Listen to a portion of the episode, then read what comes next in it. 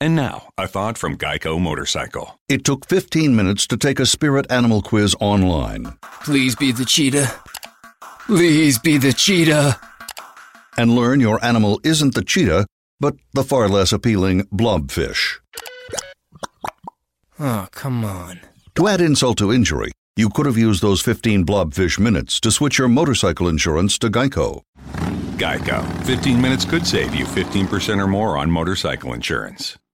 El siguiente podcast es una presentación exclusiva de Euforia On Demand. Tenemos en línea telefónica al representante del Partido Nuevo Progresista, Georgie Navarro. Buenos días. La situación de los municipios eh, de cara a, pues, en la medida en que avance el año fiscal, se sigue deteriorando o se va a deteriorar según reclaman muchos alcaldes. ¿Qué va a hacer la legislatura?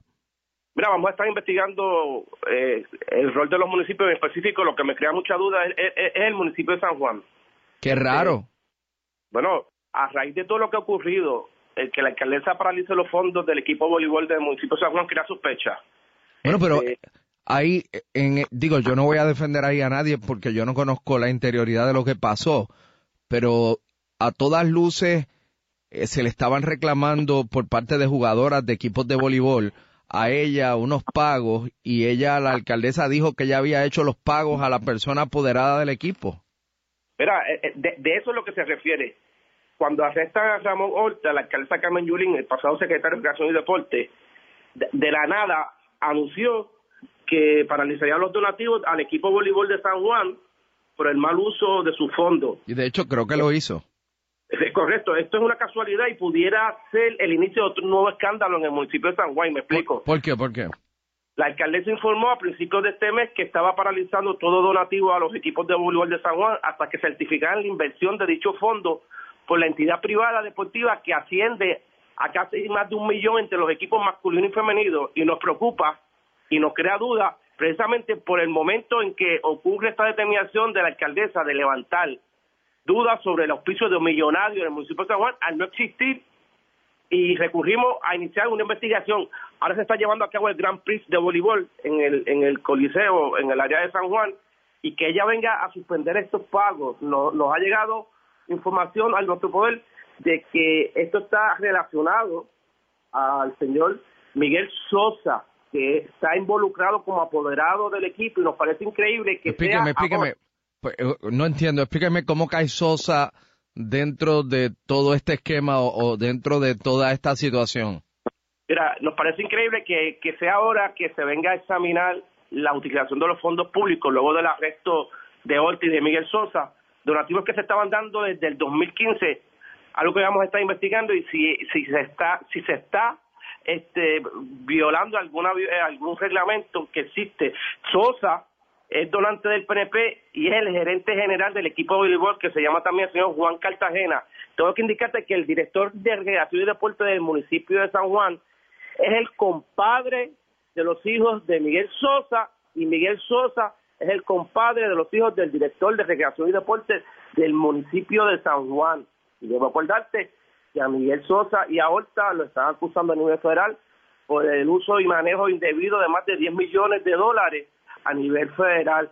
Este, esta estrategia de la alcaldesa es mandar a callar a sus empleados. Oye, Rubén, cuando estaba Jorge Santini, tú escuchabas a Mari Batista cuando la entrevistaban cuando surgían situaciones al director o al comisionado de la policía. Aquí los secretarios municipales o los directivos municipales le dan una mordaza, los amenaza de no poder hablar. Y ese es el caso del, del del reciente secretario municipal, Magdiel Pérez, quien es el, el tercero en mando del municipio. Y la prensa no le ha preguntado nada al respecto. Aquí tenemos otro escándalo más a nivel deportivo, donde sucede lo mismo como el director de Recreación y Deporte de San Juan, que nadie lo escucha y debe explicar no solo lo del voleibol, sino la, re- la, la relación con el, el, el arrestado federal Miguel Sosa y yo emplazo a la alcaldesa de San Juan que le dé espacio a sus jefes de departamento, a los que están siendo involucrados, a que hablen, que no les ponga un tapaboca a Matiel Pérez, al director de Recreación y Deportes, que se me olvida hasta el nombre de quién es la persona que es familiar y tiene una relación con Miguel Sosa, y que esa paralización de un millón de dólares luego del arresto de, de, de, y de él a nivel federal, vino automáticamente, vamos a estar radicando una investigación en la Cámara, porque si no hablan los jefes de agencia del municipio de San Juan, va a ser la legislatura la que los va a sentar y los va a poner a hablar, porque esto pique y se extiende, esto es otro escándalo más de corrupción del municipio de San Juan. Por eso, pero ¿la legislatura puede citar al secretario municipal de San Juan o no? Claro que sí.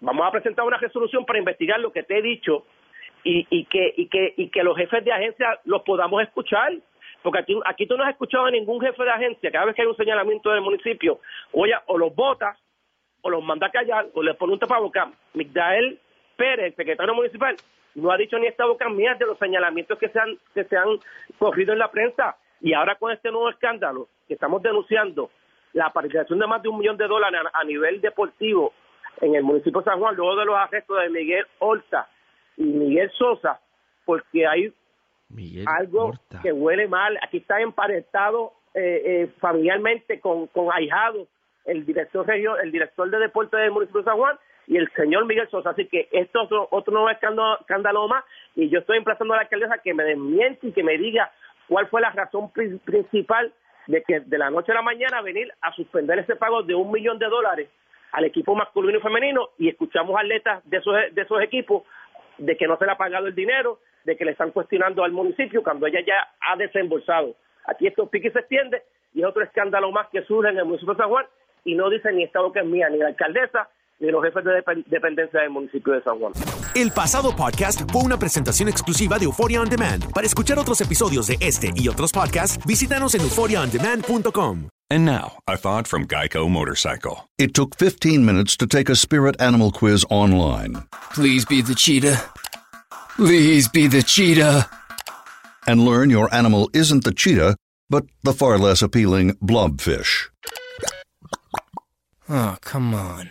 To add insult to injury, you could have used those 15 blobfish minutes to switch your motorcycle insurance to Geico. Geico. 15 minutes could save you 15% or more on motorcycle insurance.